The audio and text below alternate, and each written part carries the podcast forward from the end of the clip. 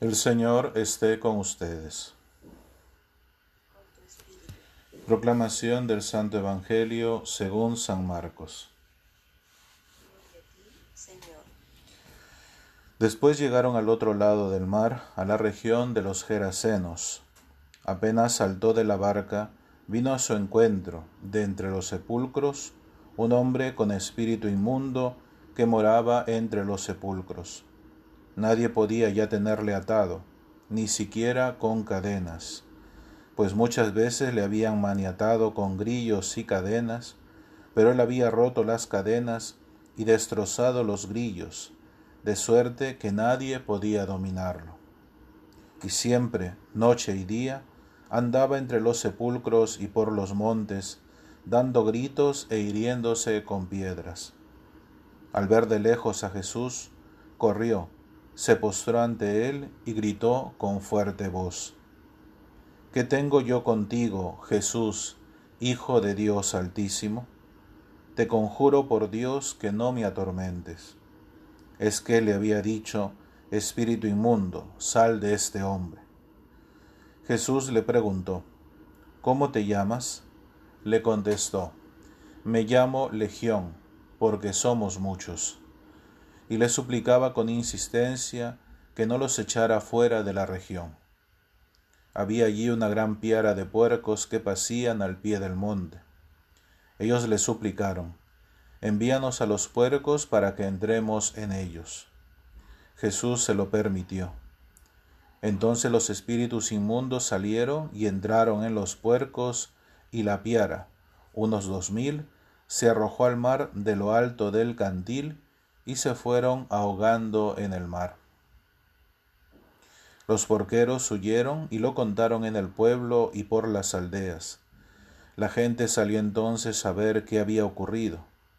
Cuando llegaron donde Jesús y vieron al endemoniado, al que había tenido la legión, sentado, vestido y en su sano juicio, se llenaron de temor.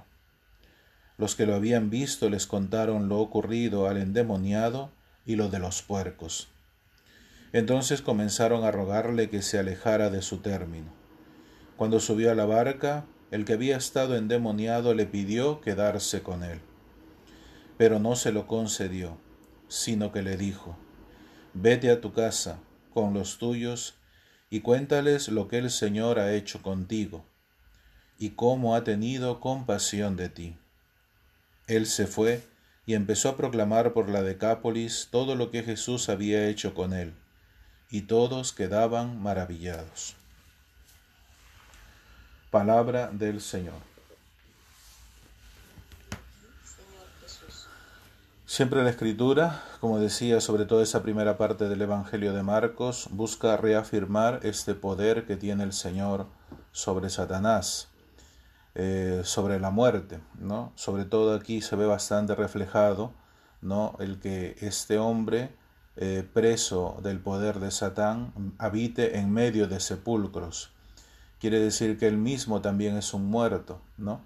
Está muerto por el pecado, está muerto eh, porque estar con aquel que no es la vida es estar en la muerte. Si Dios dice en el Evangelio, yo soy el camino, la verdad y la vida, no estar con Dios significa que estamos en la muerte. Y eso es lo que ha experimentado este hombre, que ni siquiera libre, digamos físicamente, ha podido liberarse de estos demonios. Porque dice aquí, ¿no? Lo encadenaban, todo se liberaba físicamente, pero internamente estaba apresado por el poder de Satanás. Aquí hay una cosa interesante cuando Dios pregunta el nombre del demonio porque en la medida en la que la iglesia, en la medida en la que nosotros también conozcamos cuáles son los demonios que nos atormentan, podemos eh, pedirle al Señor que nos ayude unidos a Él a vencerlos. Porque es como una enfermedad, ¿no? El médico por eso hace un diagnóstico, ¿no? Te dice tienes apendicitis y el tratamiento es para la apendicitis. No te trata para una neumonía, porque en la neumonía tiene otra sintomatología, incluso tiene otro nombre, si vamos al hecho del nombre. Y aquí le dice, yo me llamo Legión, el hecho de conocer, ¿no?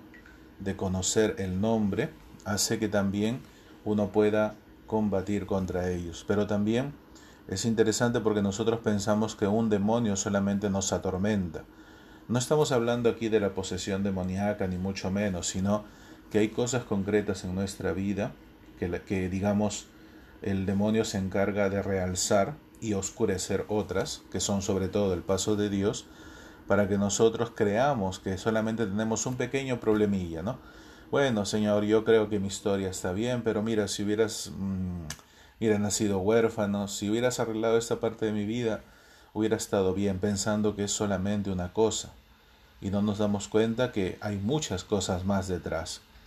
Entonces, este hecho, ¿no? Cuando dice legión, es porque el hombre no solamente expresa de un demonio, sino que una cosa conlleva a la otra, es como el pecado, un pecado te lleva a otro y te lleva a otro. Podemos tener el ejemplo de rey David, un pecado llevó a otro y llevó a otro. Y así, ¿no? Los pecados capitales uno tras otro y así podríamos decir tantas cosas, ¿no? Pero aquí lo que se quiere hacer ver es el poder que tiene Dios sobre el demonio.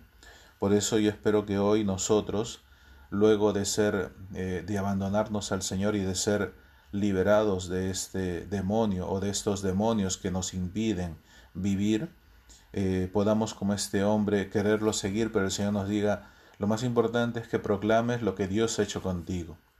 Eso es lo que a veces nosotros en la iglesia tenemos temor de decir porque tenemos temor de hablar de los pecados, tenemos temor de hablar del demonio, tenemos temor de hablar de la muerte, tenemos temor de hablar sobre todo de nosotros mismos y de las esclavitudes que Dios nos ha liberado.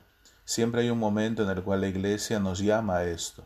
No es porque nosotros seamos, ¿no? O sea, como ahora la campaña política, te paras en una esquina o sales en la televisión y empiezas a hablar o por los medios de internet, sino que la iglesia en un momento te llama a dar testimonio de fe de lo que Dios ha hecho contigo. Y este hombre ha tenido que experimentar este poder de Dios mucho más grande que el otro poder que lo tenía encadenado para poder luego anunciarlo.